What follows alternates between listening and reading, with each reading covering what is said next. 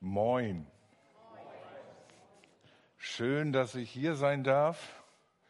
Und ich hoffe, wenn das mit der Predigt genauso gut läuft wie mit dem zweiten Lied, dann bin ich zufrieden und ihr hoffentlich auch. Ich habe als erstes eine Frage an euch. Wer von euch möchte gerne ein Opfer sein? Frage nochmal. Ah, Evelyn möchte ein Opfer sein. Ich hoffe, dass sich das nach der Predigt etwas ändert. Und ich habe die Predigt genannt, sei ein Opfer. Und zwar ein heiliges, lebendiges, wohlgefälliges Opfer. Als erstes möchte ich beten. Herr Jesus, ich kann nichts ohne dich und ich brauche dich jetzt, dass du mir zur Seite stehst. Bitte bereite du den Acker vor, dass dein Samen auf guten Boden fällt und reichlich Frucht bringt. Amen. Wir lesen heute, beziehungsweise Karl hat mir das vorgelegt. Wo ist er überhaupt? Ach, da ist er. Karl hat mir ja äh, einen Predigtext vorgegeben. Das ist schon mal ganz doof. Dann sagt er mir Römer 12, Verse 1 und 2, da sagte ich, yippie. Das ist ja ein ganz kurzes Ding. Das schütteln wir mal ebenso aus der Ärmel. Aber wer Karl kennt, weiß, dass man eines Besseren belehrt wird. So, jetzt muss ich mal gucken hier, dass ich mal meine Durchblickhilfe. Ich finde, Brillen machen immer plötzlich intellektuell, oder? Auf einmal sieht man so intelligent aus.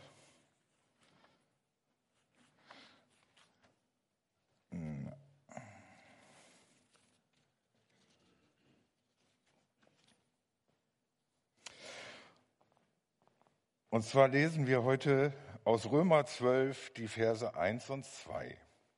Ich ermahne euch nun, Brüder, durch die Erbarmung Gottes eure Leiber darzustellen als ein lebendiges, heiliges, Gott wohlgefälliges Opfer, was euer vernünftiger Gottesdienst ist. Und seid nicht gleichförmig dieser Welt, sondern werdet verwandelt durch die Erneuerung des Sinnes, dass ihr prüft, was der Wille Gottes ist, das Gute, Wohlgefällige und Vollkommene. Ihr seid auf einmal so groß geworden, deswegen setze ich die wieder ab.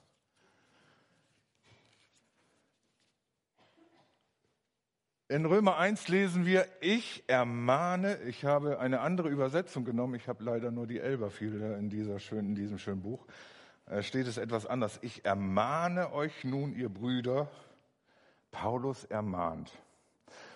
Ermahnen klingt ja immer so ein bisschen böse. Wenn meine Eltern mich ermahnt haben, dann war das meist nie gut. Aber Paulus meint hier, glaube ich, was anderes. Ich würde es am liebsten mit ermutige oder ich lege es euch ans Herz übersetzen. Dann steht hier was ganz Komisches, fand ich zumindest, dass ihr eure Leiber darbringt, unsere Leiber darbringen.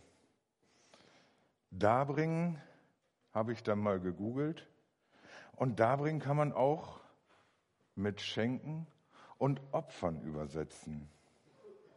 Und dann sollen wir ein lebendiges, heiliges, Gott wohlgefälliges Opfer sein. Wenn wir früher an die Zeit im Alten Testament zurückdenken, dort wurde auch geopfert. Und dort waren es tote Opfer, Schlachtopfer. Und das scheint ja jetzt Gottes Wille nicht mehr zu sein. Und dann steht da, das soll unser vernünftiger Gottesdienst sein. Ein vernünftiger Gottesdienst, weil wir die Barmherzigkeit Gottes erfahren haben. Ich darf mir und du darfst dir jetzt mal so vor Augen führen, was hat Gott eigentlich für dich getan? Und du darfst dir genauso gut vor Augen führen, was hat Gott nicht für dich getan? Ein vernünftiger Gottesdienst, wo fängt der an? Fängt der um zehn nach zehn hier in Augustfehn an? Nein, ein vernünftiger Gottesdienst fängt erstmal bei mir persönlich an, wo ich überlege, Mensch, was hat Gott wohl für mich getan? Und wenn ich weiß, für mich, wie viel Barmherzigkeit ist mir eigentlich widerfahren von Gott? Wie oft hat er mir vergeben, als ich mal wieder meilenweit von ihm weg war? Wie oft war er barmherzig, wo ich aber so völlig in so eine schräge Kerbe gehauen habe?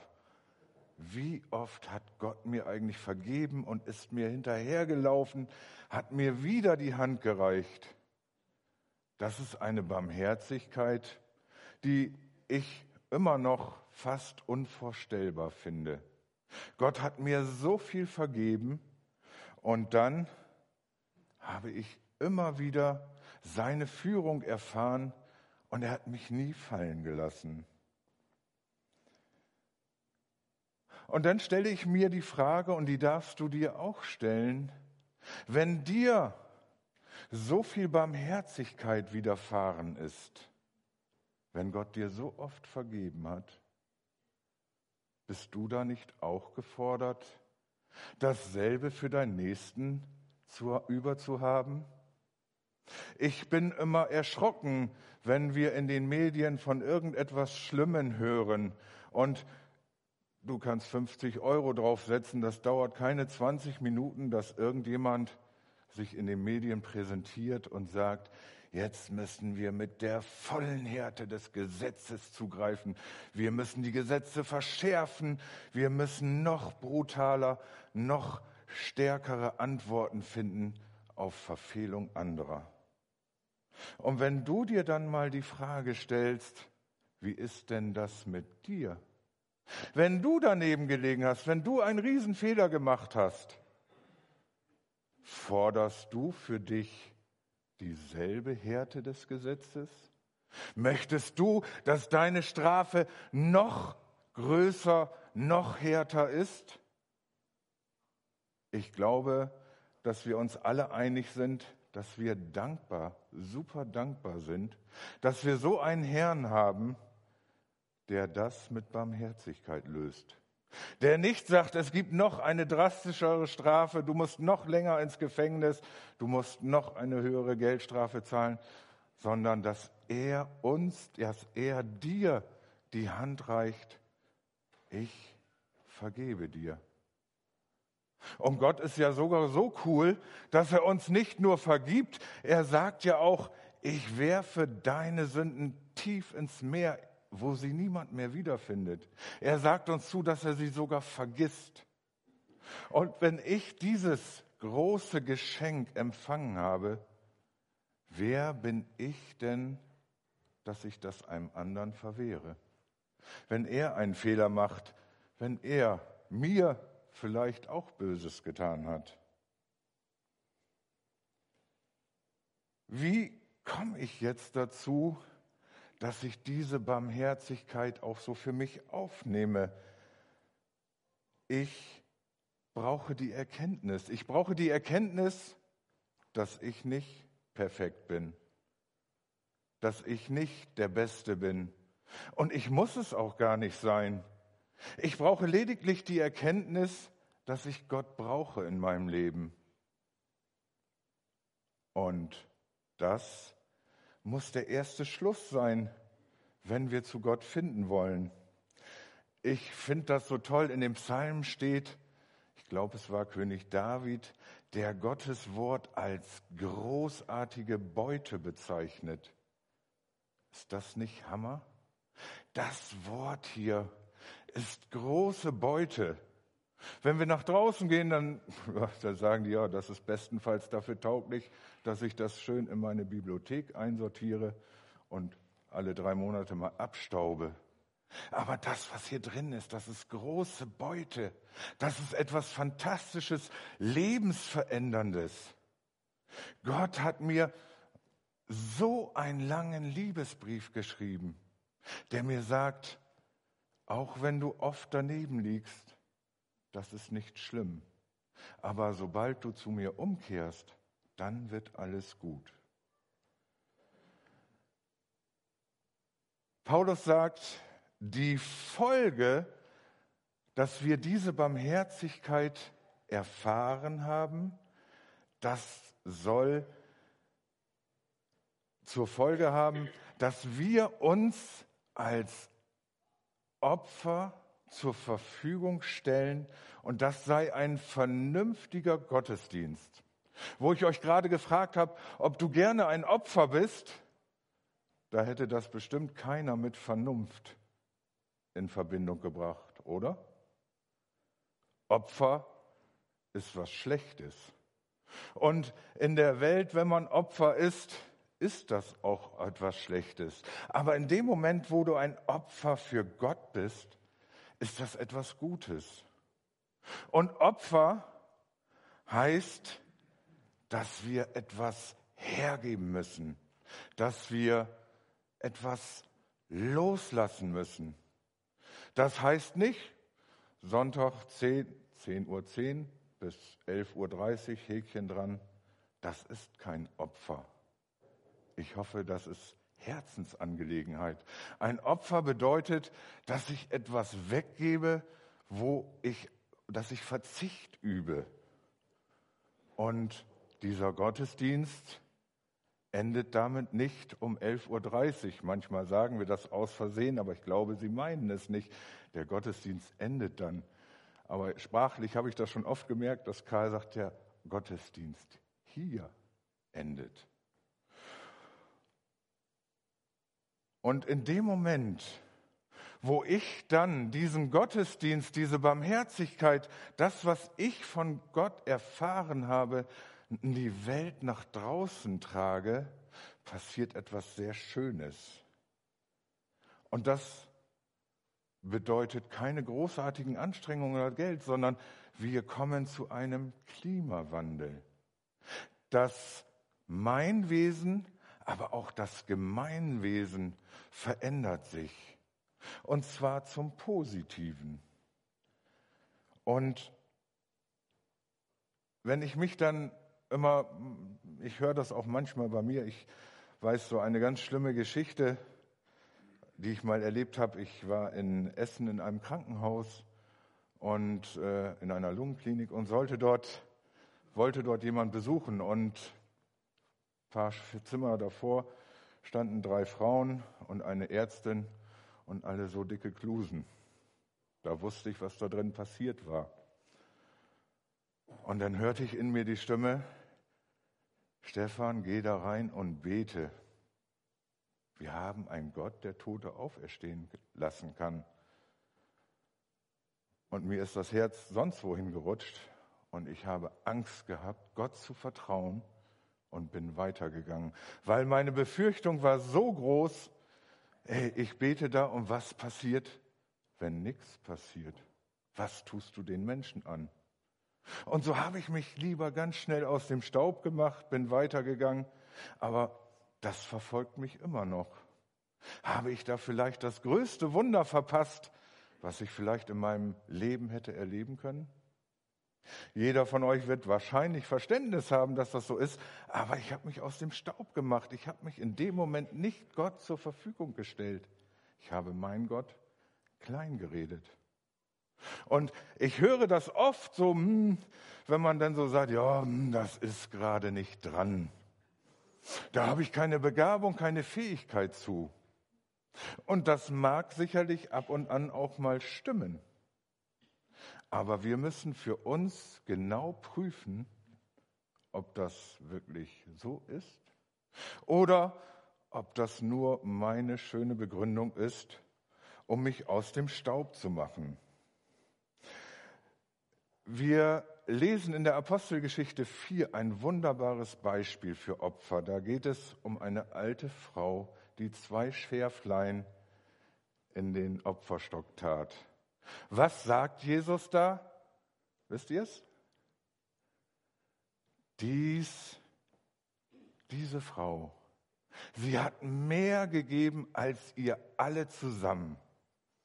Denn ihr gebt von eurem Überfluss. Sie hat aber alles gegeben, was sie hatte. Das ist Opfer. Und das hat Jesus gefallen. Wie oft ist es so, dass wir nicht nur von unserem Überfluss abgeben. Wenn ich ein Gebet höre, ja Herr, ah, lass uns mal rausgehen, wenn wir mal Zeit haben. Buh. Nein, lass uns doch Zeit opfern, um unseren großartigen Gott zu bekennen. Dann kann das Fußballspiel, das Handyspiel oder vielleicht auch sogar mal ein Geburtstag beiseite fallen, wenn wir etwas Großartiges für Gott tun können. Und jetzt hoffe ich, dass Karl nicht das erste Mal zusammen in seinem Sessel sackt, aber im Rahmen unserer Predigerschulung hat er schon gemerkt, dass ich einen Hang zum Dichtertun habe. Und du kannst jetzt die Folie drauf machen. Ich möchte den ersten Absatz unterschreiben mit Bereitschaft zu Gottesdienst 24-7 macht Gott Freude in Heaven.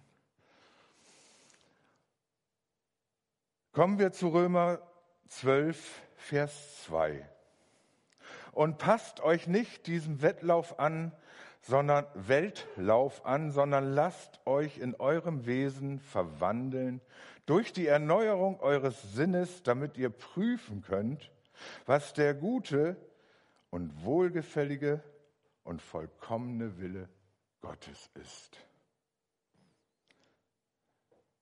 Was ist dieser Weltlauf? Was haben wir nicht alles im Kopf? Ich habe es heute mal so im Bauch. Elektronische Artikel, die müssen raus. Das mache ich natürlich nicht. Aber auch das muss raus.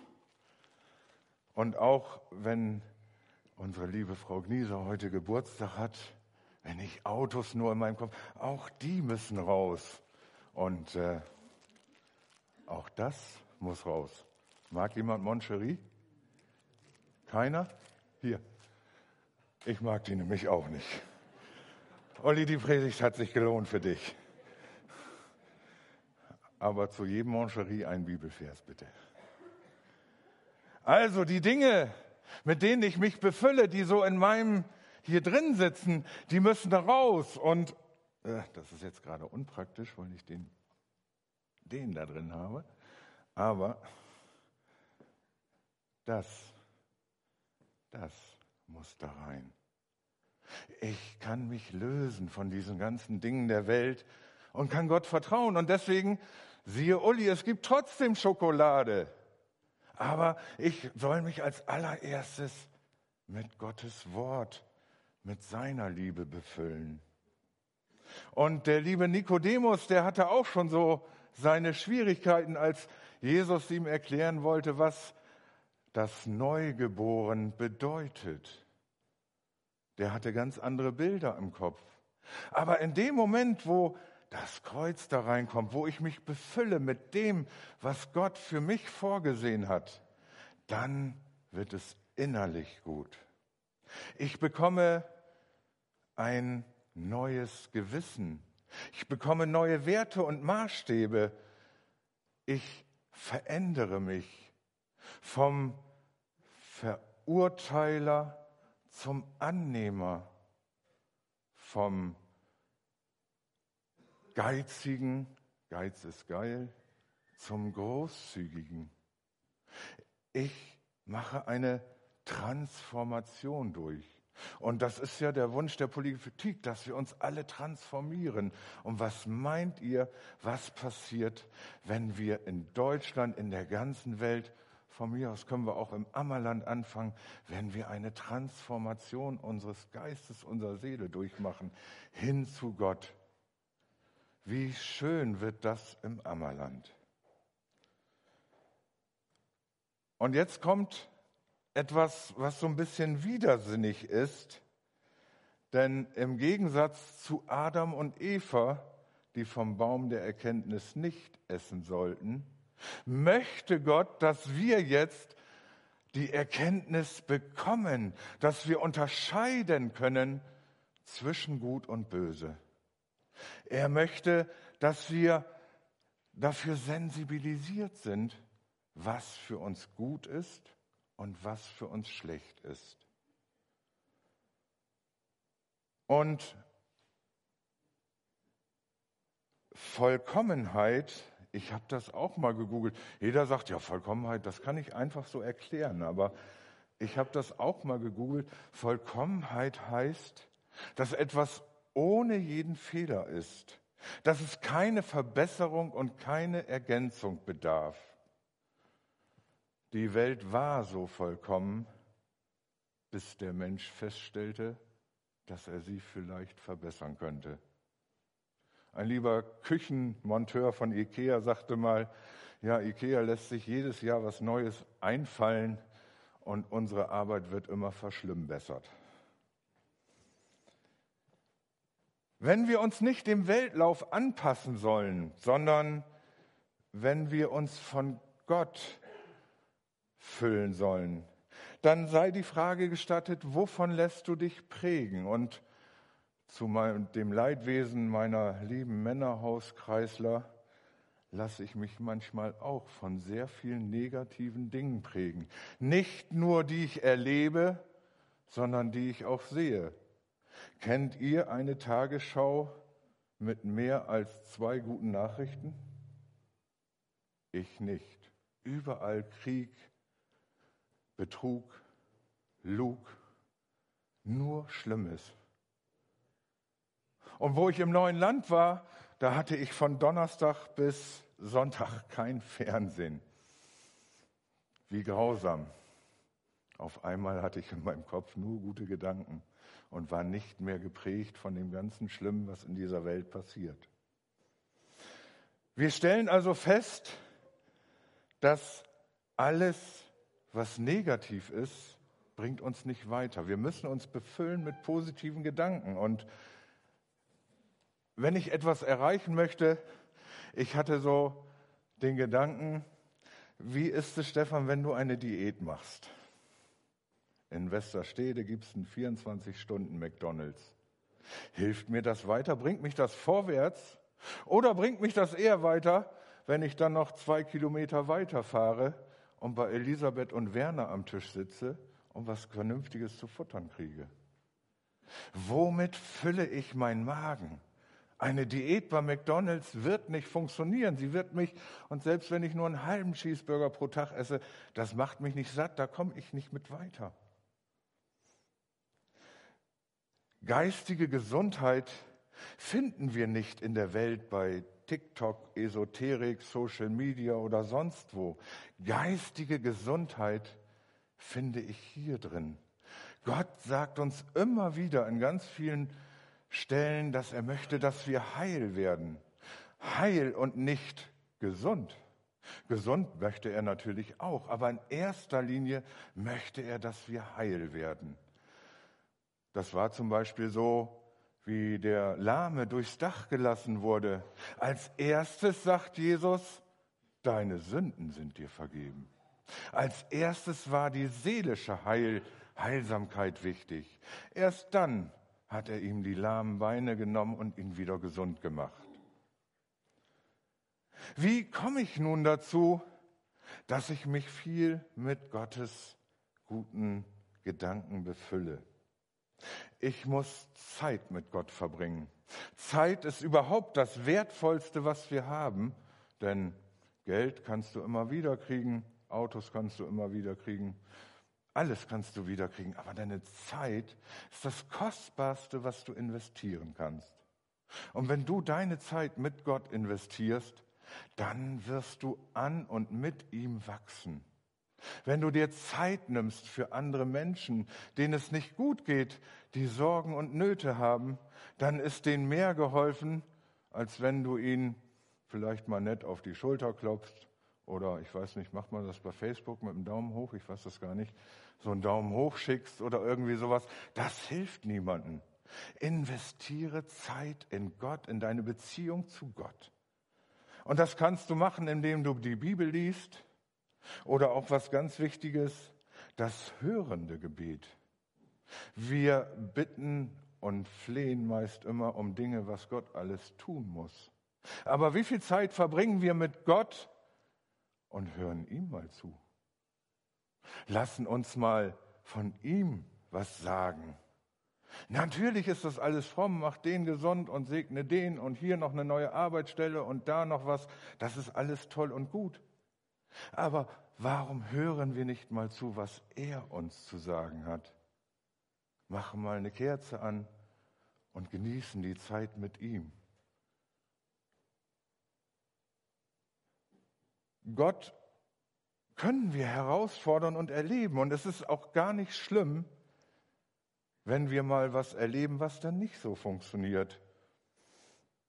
Das ist mir schon ganz oft passiert, dass ich etwas versucht habe und es hat nicht geklappt. Wenn Gott mir sagen würde, ja, mach mal eine Ballettschule, dann werde ich sicherlich schnell feststellen, das klappt nicht so ganz. Also hat Gott das vielleicht doch gar nicht so gesagt. Wir dürfen auch etwas mal ausprobieren, wo wir erstmal sagen, hm, weiß ich nicht, ob das was für mich ist. Denke so manche, an manche Menschen, die jetzt mit uns so auf die Straße gehen. So ein Ingo zum Beispiel oder ein Johann. Die hätten nie im Leben gedacht, dass sie auf die Straße gehen und mit Leuten zu tun haben, die nicht so gesund leben und die sicherlich ganz schwierig und herausfordernd sind. Aber dein persönlicher Gottesdienst muss jetzt nicht überall die Straßenarbeit sein. Wir können auch dankbar sein für Kaffee und Vermotte, für Serve the Lord, fürs Lobpreisteam, fürs Putzteam, für all die Sachen. Auch das kann ein vernünftiger Gottesdienst sein. Damals, wo ich noch auf dem Bau tätig war, da habe ich immer gerne gestrichen, weil beim Malen können Gedanken fließen. Beim Rasenmähen geht das auch, zumindest wenn der Motor nicht so laut ist. Ich hörte gestern einen wunderbaren Satz. Und zwar lautet der, ein halber Christ ist immer ein ganzer Betrüger. Das heißt, wenn wir immer nur so halbe Sache mit Gott machen, immer nur so ein bisschen davon mitgeben, dann werden wir nie aus dieser Schleife herauskommen, sondern wir werden immer ein Stück weg Gott etwas vorenthalten. Und deswegen möchte ich diesen Punkt jetzt abschließen mit dem nächsten Reim, aber Karl sitzt noch. Gottes Wort konsumiere und inhaliere, damit er dich zu seinem guten, vollkommenen Willen führe. Er hat es überlebt, also war es nicht so schlimm. Der Satz fiel mir übrigens heute Morgen um 7.15 Uhr ein und Walter war so nett und hat die Präsentation noch geendet, weil sonst hätte Karl wahrscheinlich heute meine Mitgliedschaft beendet. Also ich hatte da einen Reim, der war ganz fürchterlich. Und jetzt möchte ich nochmal in die Runde fragen, wer von euch möchte jetzt ein Opfer sein? Ja, ist nicht schlimm, wenn du das nicht sein willst. Ne? Ihr müsst nicht alle brav und fromm den Arm heben. Ist ja nicht schlimm. Gott kann ja an euch arbeiten. Nicht? Bei meinem Männerhauskreis sage ich auch immer, wenn ihr mit mir nicht zurechtkommt, dann könnt ihr, könnt ihr ja an euch arbeiten. Und Gott macht das sicherlich auch. Aber ich möchte dich herausfordern, sei, jetzt kannst du die letzte Folie draufschmeißen, sei ein Opfer. Und zwar ein heiliges, lebendiges und wohlgefälliges Opfer. Das macht Gott Freude. Und heute Morgen, als ich mit meiner lieben Ingeborg telefonierte, da sagte sie mir noch etwas Schönes. Und vielleicht fällt es dir dann einfacher, Opfer zu sein. Sie sagte nämlich, sei ein Dankopfer. Amen.